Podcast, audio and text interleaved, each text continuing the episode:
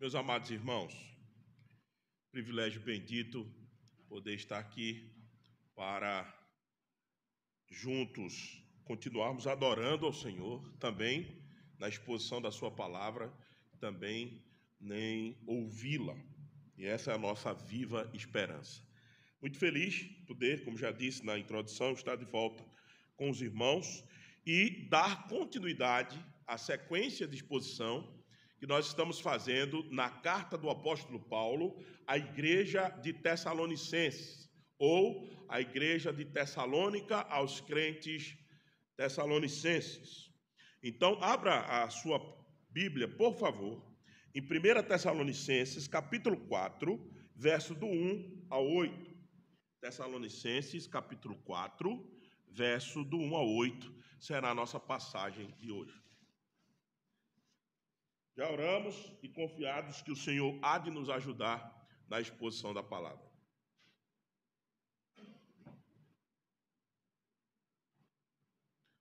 Então, vamos à leitura do texto. Sentado como estamos, reverentemente, você na sua casa também, é, escute a leitura da palavra e a exposição que vem dela. Finalmente, irmãos, nós vos rogamos e exortamos no Senhor Jesus, que como de nós recebestes, quanto à maneira por que deveis viver e agradar a Deus, e efetivamente estás fazendo, continueis progredindo cada vez mais. Porque estáis inteirados de quanto, quantas instruções nós demos Quantas instruções nós, de, nós vos demos da parte do Senhor Jesus. Pois desta é a vontade de Deus, a vossa santificação, que vos abstenhais da prostituição, de que cada um de vós saibais possuir o próprio corpo em santificação e honra, não com desejo de lascívia, como os gentios que não conhecem a Deus. E que nesta matéria ninguém ofenda nem defraude a seu irmão porque o Senhor, contra todas estas coisas, como antes vos avisamos e testificamos claramente, é o vingador. Porquanto Deus não nos chamou para a impureza, e sim para a santificação. De sorte que quem rejeita estas coisas não rejeita o homem, e sim a Deus, que também vos dá o seu Espírito Santo. Que o Senhor aplique a Sua palavra em nossos corações, meus irmãos. Como nós já dissemos antes da leitura, estamos dando continuidade à série de exposições em Tessalonicenses, que demos como título geral Vivendo em Cristo enquanto esperamos a Sua volta. Vivendo em Cristo enquanto esperamos a Sua volta. A carta agora passa para a sua segunda parte na primeira parte do capítulo 1 ao capítulo 3, nós vimos claramente Paulo se alegrando pela vida dos Tessalonicenses e dizendo que, e estimando estar com eles, alegrando-se pelo comportamento deles, alegrando-se pelo testemunho de sua fé, abnegação da sua fé, o testemunho do seu amor. Apóstolo Paulo disse do desejo que gostaria de estar com ele, mas tinha sido impedido. Apóstolo Paulo, na primeira parte, faz todo esse tipo de elogio e manifestação de gratidão pela vida da igreja de Tessalônica. Agora, nessa segunda parte, o apóstolo Paulo vai passar para algumas exortações.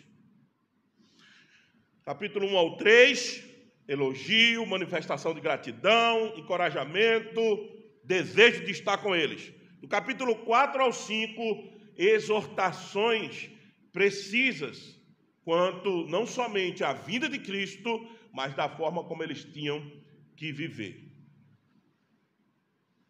Paulo fará dois blocos de exortação. Preste atenção, a gente não gosta muito de estrutura, mas estrutura fala muito da mensagem. Ninguém gosta de muitas vezes, entender porque o capítulo 1 ao 3 fala de determinada coisa, de 4 ao 5, mas deixa eu dizer uma coisa para vocês. Cada vez mais que eu estudo estrutura, mais a mensagem fala através da estrutura. E o que é estrutura, pastor? É como a disposição do texto foi nos dada. Por que, que o primeiro capítulo ao 3 fala disso? Por que do 4 ao 5 fala disso?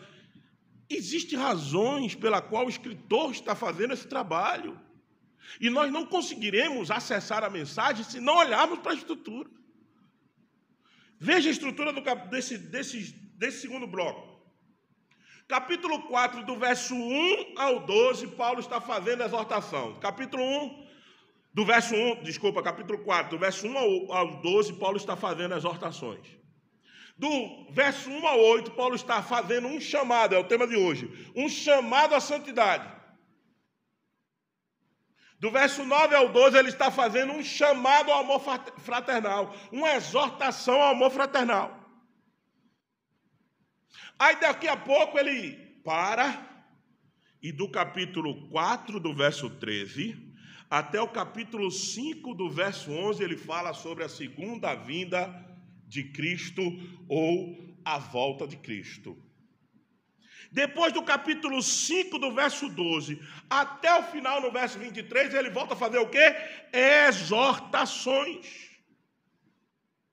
A trabalhar, a abster-se do mal, a regozijar-se sempre, a orar sem cessar o que é que o apóstolo Paulo quer mostrar com essa estrutura? Que enquanto nós esperamos a volta do Senhor, nós vivemos. Enquanto nós estamos, venha, ao Maranata, vem Senhor, tá? Mas vive em santidade, ame ao próximo, ore sem cessar. Apóstolo Paulo faz uma estrutura de dar uma volta no texto, que talvez seja o tema central da carta, a segunda vinda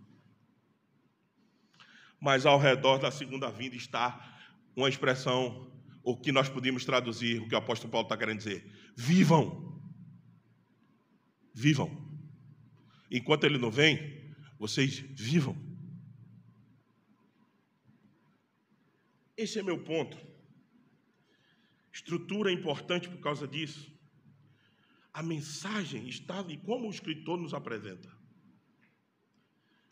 Paulo faz dois blocos de exortação, no meio coloca a vinda de Cristo. O que é que ele está querendo dizer? Vivam enquanto ele vem.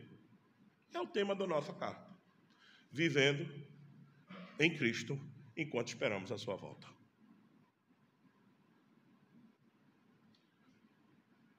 Isso demonstra que enquanto nós estamos esperando pela volta do Senhor, devemos viver de modo digno. Não devemos viver de qualquer maneira. Tem uma forma pela qual nós devemos viver, de modo digno do evangelho que nós fomos chamados.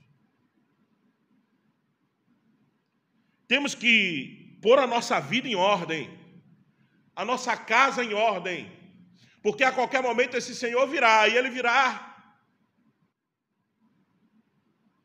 como ladrão,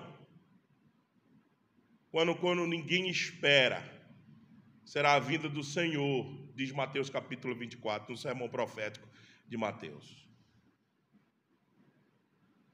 E é por isso que o apóstolo Paulo lembra do chamado de Deus no verso 7. Veja, Deus nos chamou, não nos chamou para impureza, e sim para santificação.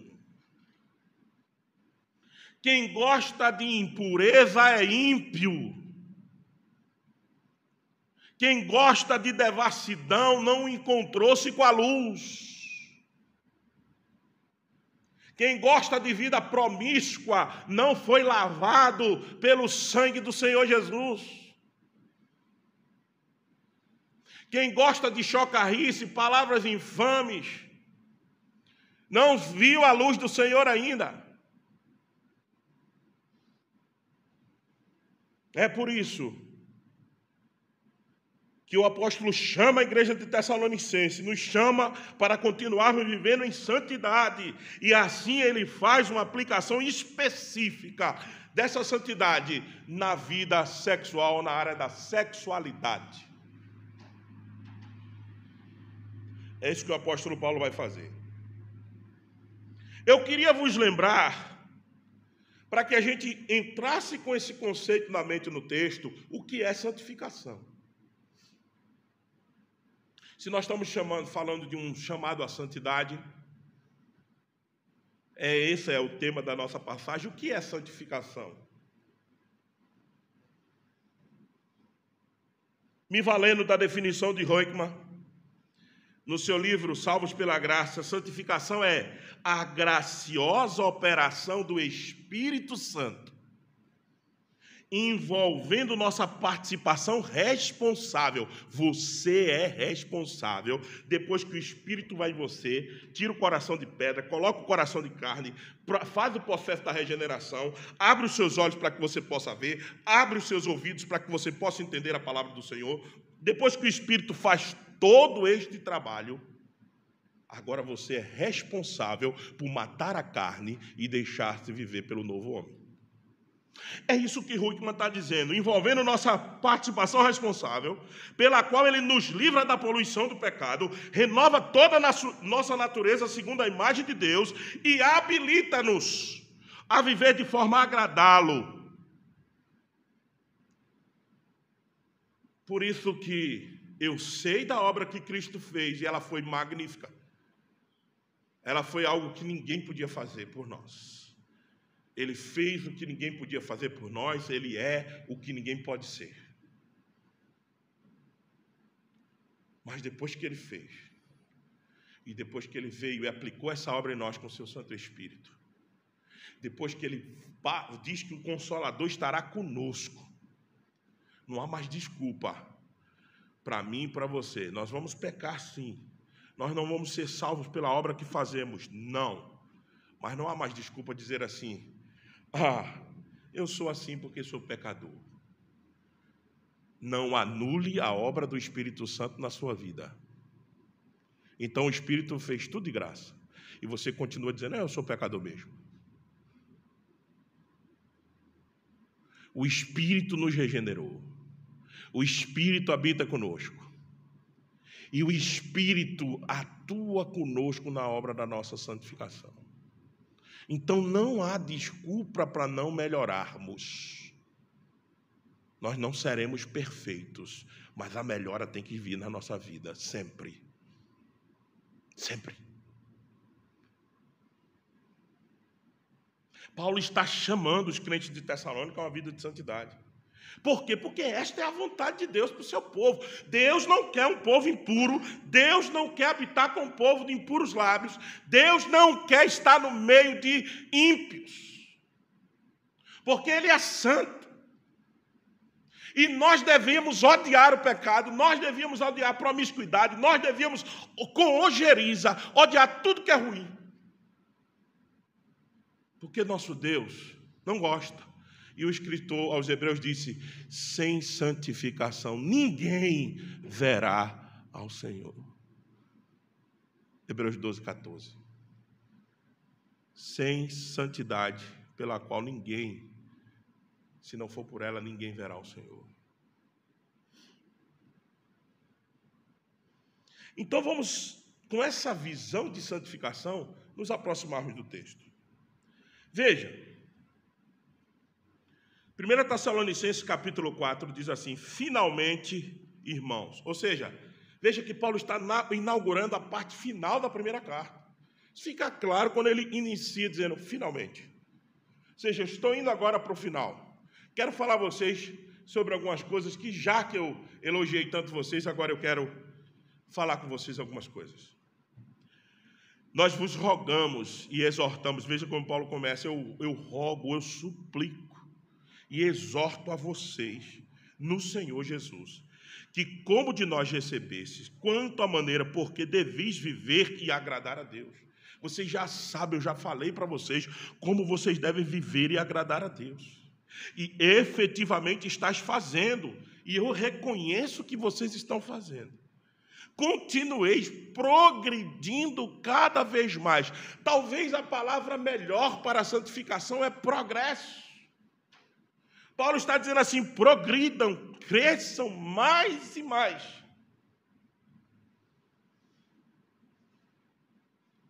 Meus irmãos, eu não quero jamais anular a obra de Cristo. Nós não podíamos fazer. Mas do processo de nossa santificação nós somos responsáveis depois que o Espírito nos regenerou. Por isso que Paulo está dizendo: progridam, continuem progredindo. Se, se os Tessalonicenses não é responsável pela progressão da sua vida, se não é responsável pela santificação, por que o apóstolo Paulo está chamando os Tessalonicenses a progredir na fé? Se eles não são responsáveis para que mortifiquem o homem, por que o apóstolo Paulo está dizendo isso? O apóstolo Paulo está chamando-os à responsabilidade, dizendo assim: olha, vocês já estão fazendo, ótimo, mas façam mais, progridam mais, continuem mais, porque nossa santificação não atingirá a perfeição aqui, mas ela pode continuar progredindo cada vez mais. Porque estáis inteirados de quantas instruções vos demos da parte do Senhor Deus. Vocês sabem como estamos. O verso 1 e 2 mostra que os irmãos estavam vivendo de maneira que agrada a Deus, é verdade. Mas o que o apóstolo Paulo vai fazer agora é uma espécie de trabalho de prevenção. Não há evidência no texto que os tessalonicenses tenham caído na área da imoralidade sexual ou da forma errada da sua sexualidade. Não há, não há evidência no texto nem nas cartas que eles estejam praticando isso. Como há evidências disso em Coríntios, capítulo 5, quando alguém deita com a mulher de seu pai. Mas aqui em Tessalonicenses não. Então é possível que o apóstolo Paulo esteja fazendo um trabalho de prevenção. E ele vai aplicar justamente isso nesta área. Veja, pois esta é a vontade de Deus, a vossa santificação. Ok. Santificação tem a ver com o todo na nossa vida. Aí Paulo especifica. Santificação, dois pontos, ou vírgula Pois essa é vontade de Deus, a santificação, vírgula, que vos abstenhais da prostituição. Aí ele aplica para a área da imoralidade sexual. Santificação não está ligada apenas na área da imoralidade sexual. Santificação está ligada com todo na nossa vida. Mas o apóstolo Paulo vai fazer uma aplicação específica na área de prostituição, de promiscuidade. Por que eu vos pergunto? Por que o apóstolo Paulo está fazendo isso? Porque o apóstolo Paulo faz um chamado à santidade e faz uma aplicação na área de sexualidade. Por quê? Não esqueça, por isso que é muito boa a introdução né, da carta. 1 Tessalonicenses era uma carta de incentivo a uma igreja que foi perseguida no seu início pelos judeus e pela sociedade que já era muito avançada em relações ao padrão da época. Quando os romanos conquistaram a Macedônia, dividindo ela em quatro partes, e Tessalonicenses foi a capital delas. Mais tarde tornou-se a capital de toda a província da Macedônia. Era uma cidade grega, que tinha uma cultura helenística, que tinha uma cultura liberal à sexualidade. O sexo e o, e o sexo praticado fora do casamento, a poligamia, era uma coisa já aceitável naquele padrão. Então é por isso que o apóstolo Paulo está dizendo o seguinte: olha, santifiquem, mas especificamente tomem cuidado com essa área. E eu vou dizer uma coisa para vocês, meus irmãos.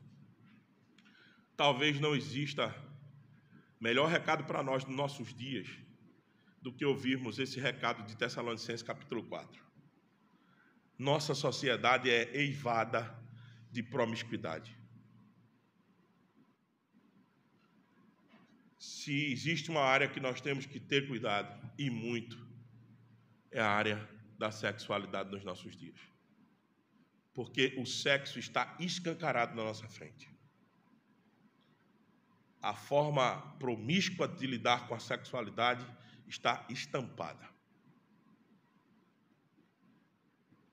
Provavelmente essa era uma área onde a igreja estava muito exposta, a igreja de Corinto devido à cultura grega daquela época ser muito liberal em relação à sexualidade. Por isso que o apóstolo Paulo está apontando agora, aplicando a área da sexualidade. A vontade de Deus é a nossa santificação também nessa área. O padrão de Deus é Efésios, capítulo 5, verso 3, Efésios capítulo 5, verso 3 diz: Mas a impundícia, ou seja, pornéia, relação sexual ilícita e toda sorte de impurezas ou cobiças, nem sequer se nomeia entre vós.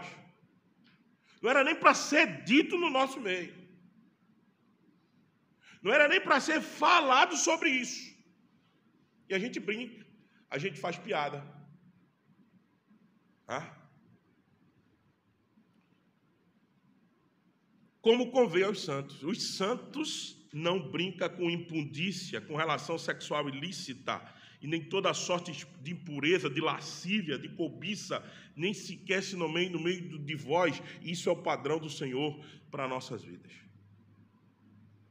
Então, a pergunta que surge de que o texto vai responder é o que fazer para se santificar nessa área. Existe um chamado do apóstolo Paulo, mas ele indica como é que você deve fazer. O que fazer para se santificar nessa área? Veja, a continuação do texto vai nos responder essa pergunta. Primeiro, abstenhais, abstendo-se da prostituição. Veja o verso 3. Pois esta é a vontade de Deus, a vossa santificação. Tá, como é que a gente faz? Que vos abstenhais da prostituição. A palavra abster, ou o verbo abster aqui no original, a ideia é evitar, correr para longe. É sair de perto, é não ver, é evitar, e isso constantemente. Porque o verbo aqui está no presente, a ideia de uma continuação. Correr para onde? Para longe das relações sexuais ilícitas.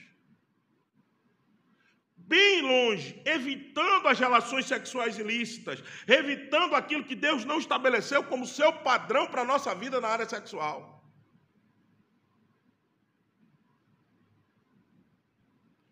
Aí o verbo é abster-se. Aí o que nossa sociedade faz? Aproxima o conteúdo imoral de cada vez mais de nós é nos, nas séries de Netflix que os nossos jovens consomem, é nos, nas peças de propaganda de marketing, é aquela apelo à sexualidade. E antigamente, e antigamente isso era muito mais escondido, não, hoje é declarado e não somente a questão do corpo, o culto ao corpo da mulher, mas agora também do homem. Antigamente você via só propagandas referentes mais, expondo mais os corpos femininos, mas agora também os corpos masculinos. Você vê que ao invés de nos abstermos, nós temos sido aproximados. A ideia do verbo é corra, evite. Não, nós temos sido agora abraçados por esse tipo de é, de conceito mundano e promíscuo. Devemos lembrar, meus irmãos, que a relação sexual, de maneira deturpada e fora do casamento, é prostituição, segundo os padrões bíblicos. O pecado contra o corpo. Veja, 1 Coríntios, vai ser colocado aí na tela para vocês, 1 Coríntios capítulo 6, verso 15 a 20, o apóstolo Paulo dá um, uma lição muito clara aos coríntios, porque eles precisavam muito dessa lição nessa área. Ele diz assim: Olha, não sabeis que os vossos corpos são membros de Cristo?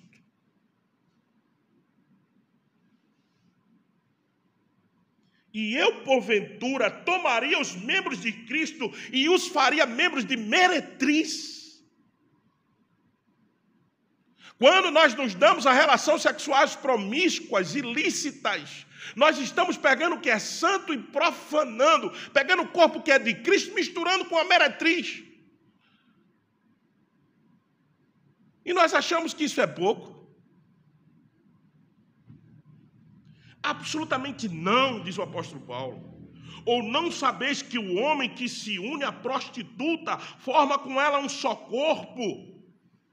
E agora, é, acrescentando, né? Ao homem, à mulher que se une ao prostituto também, né?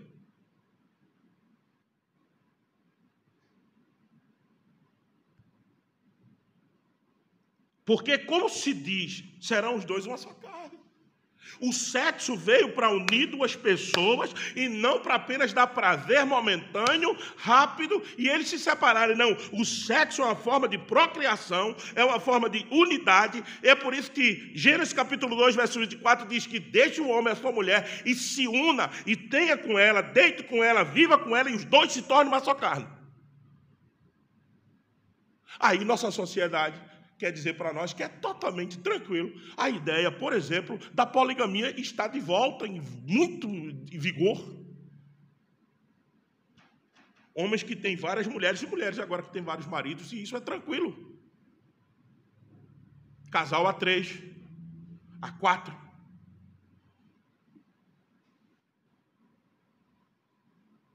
Porque, como se diz, serão os dois uma só carne. Mas aquele que se une, verso 17, o Senhor é um espírito com ele.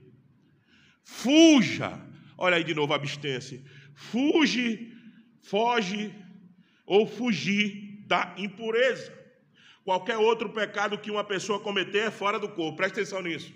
Por que, que Paulo está levando isso a sério aqui em Tessalonicenses e evitando que aquela igreja se contamine? Porque veja, veja o que Paulo diz agora. Qualquer outro pecado que uma pessoa cometer é fora do corpo. Não é no corpo dele. Uma mentira que eu digo é fora do corpo. Tá? Um, um, uma coisa que eu compro e não pago é fora do corpo. Fora do corpo. Mas o pecado da sexualidade é no corpo. Veja, Paulo diz: qualquer outro pecado que uma pessoa cometer é fora do corpo, mas aquele que pratica a imoralidade peca contra o próprio corpo. Você auto se agride. Acaso não sabeis que o vosso espírito, é, o vosso corpo é santuário do Espírito Santo? Que estáis em vós, o qual tendes da parte de Deus e que não so, sois de vós mesmos? Porque fostes comprado por preço. Agora, pois, glorificai ao Senhor Deus no vosso corpo no vosso corpo. Então, meus amados irmãos, é sério. Não é motivo de piada, chocarrices. A nossa boca não deveria nem se nomear essas coisas. E não é porque nós queremos ser mais santos do que o outro, não é porque o Senhor odeia isso. O Senhor abomina isso. Ele nos criou para outra, outra realidade. Então, devemos nos abster, e já já nós vamos falar como fazemos isso, abster da prostituição. E prostituição aqui é todo aquele tipo de sexualidade que é a prática do sexo fora do casamento. Isso é prostituição. Todo tipo de sexualidade imoral fora do casamento, fora da união que o Senhor estabeleceu, é prostituição, é promiscuidade. Segundo, o texto nos diz, o apóstolo Paulo continua no verso 4 e 5, o verso 4 a 6, melhor dizendo, que cada um de vós saiba possuir o próprio corpo em santificação e honra, não com desejo de lascívia, como os gentios que não conhecem a Deus, e que nesta matéria ninguém ofenda nem defraude seu irmão, porque o Senhor, contra todas essas coisas, como antes nos avisamos e testificamos, claramente é o vingador. O vingador.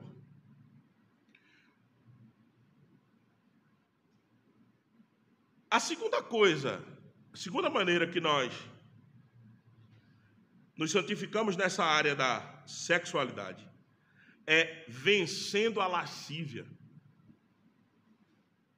A palavra lascívia no original é desejo incontido cobiça desfreada, paixão, é aquilo que a gente chama na nossa língua de fissura. A pessoa é fissurada naquilo. Né?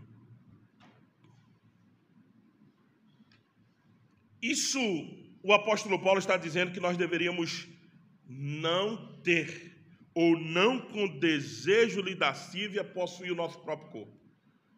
Devíamos também vencer a lascívia. E o que é lascívia, pastor? consiste em desejar o que você não tem e que não é para você ter. Isso é lascívia. A lascívia vai além da atração, de uma apreciação da beleza, ou até mesmo de um desejo saudável pelo sexo. Natural, Deus colocou esse desejo em nós, desde que ele seja canalizado para a nossa esposa e da esposa para nós como marido. Não há problema nisso. Agora, isso vai além. A lascívia vai além. A lascívia é uma fissura, é uma coisa incontida, é um, é um, é um desejo incontrolável. Ela torna esses desejos mais importantes do que Deus. A lascívia deseja ir além das diretrizes de Deus para encontrar a sua própria satisfação. A lascívia de respeito ao irmão, o próximo, o parente, o amigo, ela não quer saber. Se desejar, quer ter, mesmo aquilo que não é seu.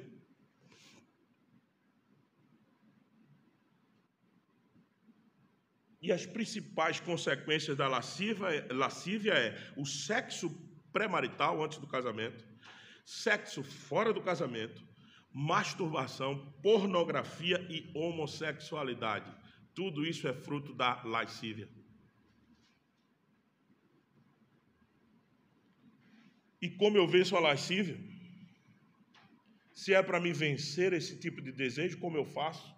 Eu acho interessante como o apóstolo Paulo coloca isso no, que a gente quase que passa despercebido, mas está lá. Veja o verso 5, como é que ele trabalha, como é que ele constrói.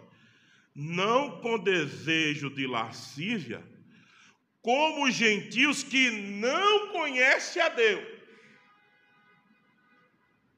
Apóstolo Paulo está nos dando uma pista que lascívia é produto da falta de conhecimento de Deus.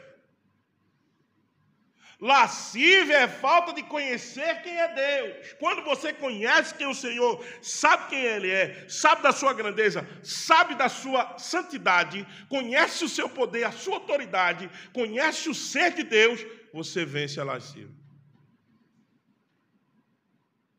Porque o gentio não conhece a Deus, por isso que ele vive em lascívia. Como eu venço a lascívia, uma maneira é, de vencê-la é conhecer a Deus e lembrar que Deus é vingador. Veja, o termo está dizendo aqui. Isso, ah, tem gente que não gosta de ouvir essa mensagem porque é muito, é muito legalista, pastor. É muito veterotestamentária. Não, estou no texto do Novo Testamento. E aí, o que, que você vai dizer agora? Vingador aqui é vingar-se mesmo. Retribuir o mal, o, o mal feito por justiça. Deus nunca retribui mal por mal, mas ele retribui mal por justiça. O que o texto está querendo dizer é o seguinte: que nessa área o Senhor não perdoa. Vocês não verão alguém que, por guiado pela lascívia, prostituiu-se, acabou com família e tudo fique bem para essa pessoa. Não, vocês não verão isso. Me mostre alguém. Sabe por que você e eu não veremos uma pessoa assim? Porque Deus é vingador. Deus não brinca com quem destrói família. Deus não brinca com quem destrói casamento. Deus não brinca com quem vive se prostituindo. O Senhor é vingador. Me mostre alguém que você conhece do seu corpo que destruiu a família e agora vive muito bem, obrigado. Não existirá. Você só está vendo a, um, um retrato. Continue vendo até o fim da vida dessa pessoa. Não é porque não exista mais graça para ela, é porque ela cobrou a vingança de Deus. Não é porque não, vista, não exista mais perdão para ela, mas porque ela provocou a ira santa. E Deus é vingador. Não brinque com lascívia, com o desejo que muitas vezes quer voltar no nosso coração lá. Rechace, repugne, busque ao Senhor, ore, jogue fora, corra. Porque se por esse desejo nós praticarmos alguma coisa que destrua uma família, inclusive a nossa, saiba, o Senhor cobrará, porque Ele é vingador para esses casos. Não existe, meus irmãos. Pode procurar, não existe alguém que destruiu por causa de promiscuidade e prostituição sua família, que esteja muito bem. Que você tem inveja da vida que ela está vivendo. Você pode ver só um retratozinho, um quadrozinho, acompanha ela até o final. Observa até o final da vida. Não queremos isso para ninguém. Mas o lembrete das Escrituras é forte. O apóstolo está dizendo: saibam disso claramente que o Senhor é vingador. Nesta, veja o que o apóstolo Paulo diz, e que nesta matéria ninguém ofenda nem defraude o seu irmão, porque o Senhor, contra todas essas coisas, como antes vos avisamos e testificamos, claramente é vingador. O apóstolo Paulo está dizendo isso. Não brinque nessa área, não brinque nessa área. Deus se vinga.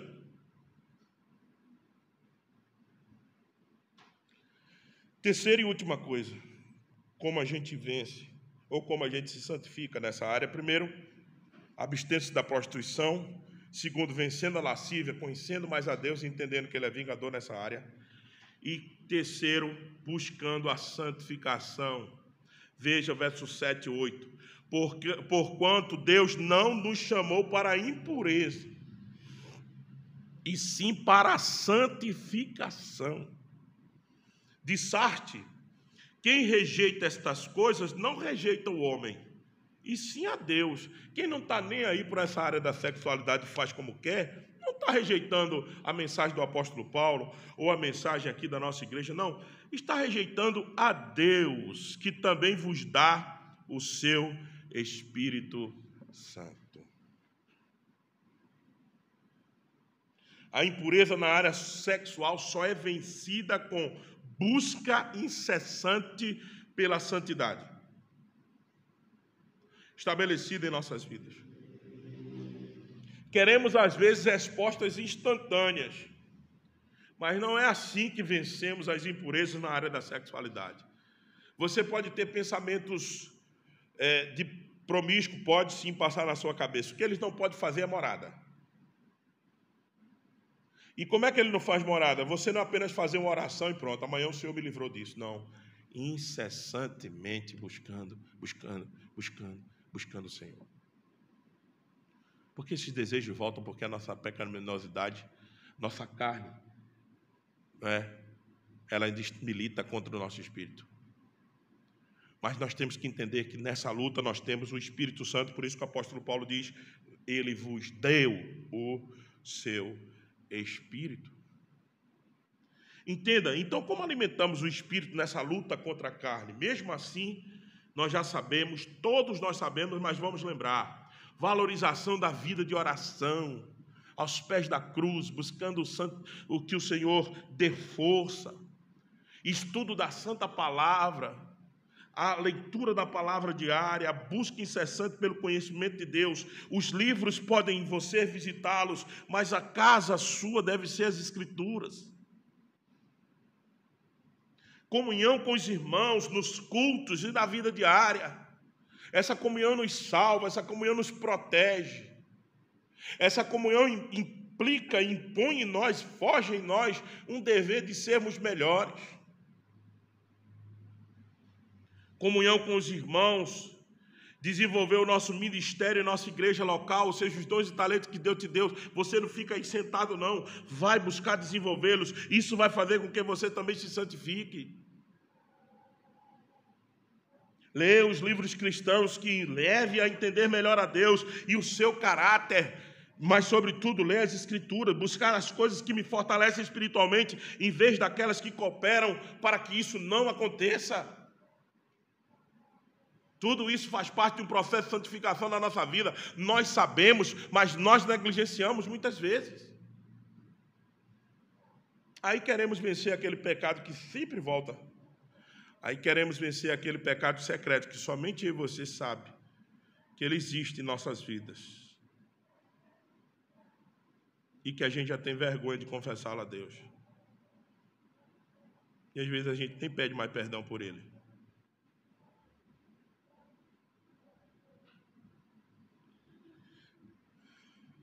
Tudo que eu estou dizendo aqui, vocês sabem e vocês me conhecem. Não é porque já atingimos a estatura do varão perfeito. Ninguém, nem eu nem vocês. Agora, a gente não pode desistir de santidade. A gente não pode desistir de querer ser santo. A gente não pode dizer, ah, é assim mesmo. Ah, eu sou assim mesmo. Não, meus irmãos. Não mesmo. Por isso, algumas aplicações rápidas para irmos para o final. Já fizemos algumas delas no decorrer da, do desenvolvimento da mensagem, mas eu queria, depois de entendermos como é que a gente vence, abstendo-se da prostituição, vencendo a lascívia e buscando uma vida de santificação, porquanto Deus não nos chamou para impureza, e sim para a santificação, diz o verso 7. Depois de entendermos isso, eu gostaria de sugerir algumas coisas que nós deveríamos fazer. Primeiro, nós deveríamos declarar guerra contra a imoralidade sexual. Mas nós deveríamos declarar mesmo. É guerra, nós estamos em guerra. Não pense que a nossa sociedade é, vai recuar na tentativa de impor um padrão moral, um padrão, desculpa, sexual novo, não.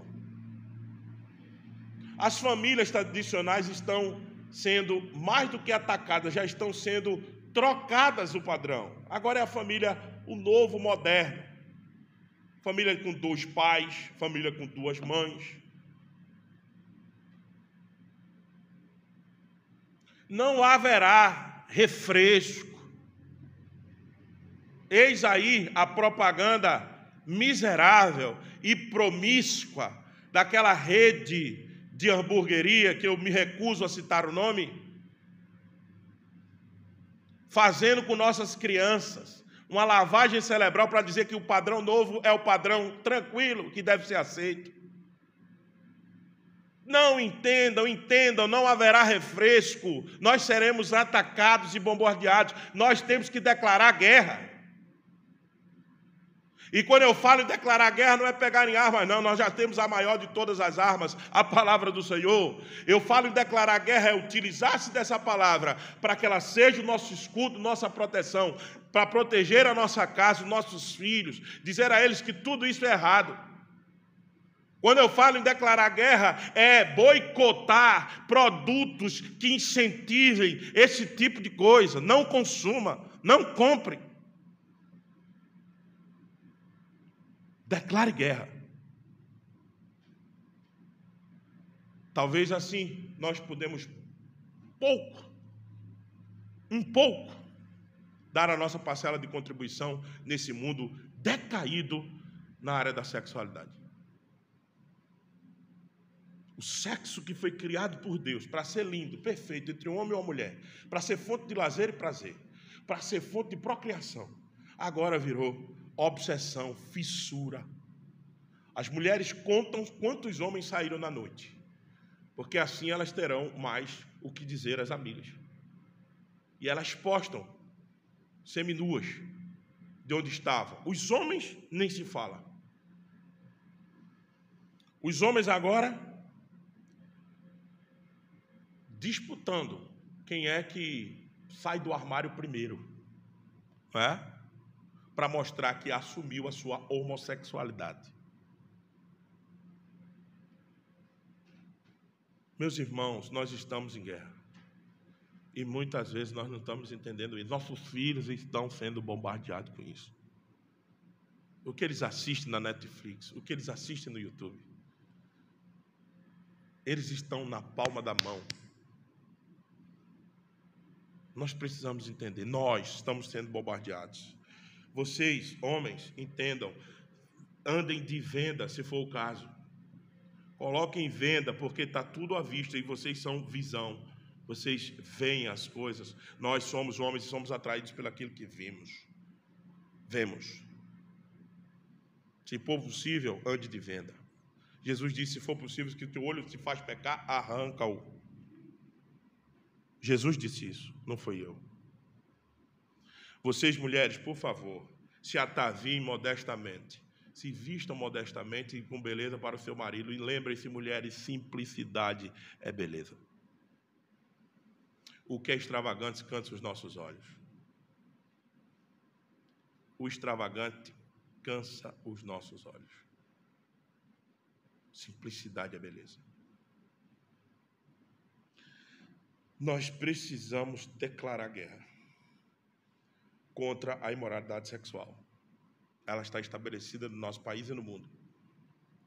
Agora, também lembre-se que nosso Senhor Jesus Cristo morreu e a nossa santificação advém dessa purificação que ele fez naquela obra magnífica na cruz do Calvário, é verdade. Lembre-se que seu Espírito trabalha em nossa santificação, lembre-se disso, é verdade, mas não esqueça que nós temos a nossa responsabilidade no processo de santificação. Há várias chamadas nas Escrituras para que nós lutemos contra a nossa carne e que o Espírito Santo de Deus que habita em nós prevaleça. Veja o que está dito em Efésios, capítulo 4, verso 14 ao 17, eu estou encerrando com esse texto. E também o texto da nossa do breve catecismo. Diz assim: Como filhos da obediência, ou seja, isso é para nós, os crentes, não vos amaldeis as paixões que tinhas anteriormente na vossa ignorância. Não vos amaldeis. Pelo contrário, segundo é santo aquele que vos chamou, tornai-vos também vós mesmos em todo o vosso procedimento. Tornai-vos o quê? Santos em também vós mesmos em todo o vosso procedimento. Por quê? Qual é a motivação? Qual é o, o, a motivação que nos deveria levar à santificação? Qual é? Porque está escrito: sede santos, porque eu sou santo. A maior motivação da nossa santificação é a comunhão com o nosso Deus. Porque sem estar no processo de santificação, não há comunhão com o Senhor, porque Ele não pode habitar no meio onde existe só apenas pecado. Então, busque a nossa confissão, a nosso breve catecismo de Westminster, na pergunta 35, diz: O que é a santificação? É a obra da livre graça de Deus pela qual nós somos renovados em todo o nosso ser, segundo a imagem de Deus e habilitados. Ele fez isso, ele mudou, ele renovou, ele regenerou, muito bem. E ele agora é, está estabelecendo sua imagem em nós. É verdade. Mas a nossa, o breve catecismo diz: e habilitados agora, para quê? Para morrer cada vez mais para o pecado e a viver para a retidão. Você e eu deveríamos querer morrer para o pecado e viver para a retidão. É isso que é a nossa vida cristã. É isso que o apóstolo Paulo está dizendo àquela igreja que está esperando a volta de Cristo. Espere a volta de Cristo, claro. Viva como ele viesse, óbvio, mas não deixe de avançar no processo de santificação e, sobretudo, na área da sexualidade. Tem muita coisa escondida no meio do povo de Deus. Tem muita. Nessa área da sexualidade, eu vou usar a figura de Acã. Tem muita gente nessa área da sexualidade dentro da igreja, tem muita gente com a coisa escondida debaixo da bagagem. E isso faz com que emperre o avanço da igreja. Deus não pode nos abençoar se a Acã estiver no nosso meio. As coisas precisam ser tiradas debaixo da bagagem, jogadas fora. Aí nós venceremos a batalha contra Ai e contra qualquer inimigo que se levante contra nós. Amemos a santidade, meus irmãos. Amemos. Odiemos o pecado. Eu não estou chamando para você para você ter uma vida chata, não. Por favor, desconstrua da sua mente a ideia de que santidade está ligada a um viver chato, a um viver engessado, rígido. quem mais avança no processo de santificação, mais desfruta das coisas boas dessa vida. Porque ele saberá lidar com cada uma delas. Saberá lidar com o lazer, com o passeio, com as viagens, com a comida, com a bebida. Só quem não está vivendo um processo de santificação maduro, que não sabe lidar com essas coisas. Exagera. Perde o freio, não tem freio descamba. Santificação não é um chamado à chatice dessa vida. Santificação é um chamado a um viver santo que aprendeu a desfrutar de tudo que é bom nessa vida, sabendo o limite. Estou chamando você para você engessar sua vida, nem o Senhor. Aliás, na presença do Senhor, na presença do Senhor, a plenitude de alegria, diz as Escrituras. Plenitude de alegria. Então, quem vive em santificação não vive o achatice e o engessamento de uma falsa imposição farisaica de costumes que o Senhor não impôs. Mas quem vive em santidade sabe a liberdade que tem e a usa da maneira correta. É o que o apóstolo Paulo diz. Todas as coisas me são lícitas, mas nem todas me convêm. O santo sabe viver dessa maneira. Que nós possamos viver dessa maneira para a glória do Senhor, para o bem-estar das nossas vidas e para a edificação do corpo de Cristo, do qual nós fazemos parte. Amém? Que Deus então nos abençoe.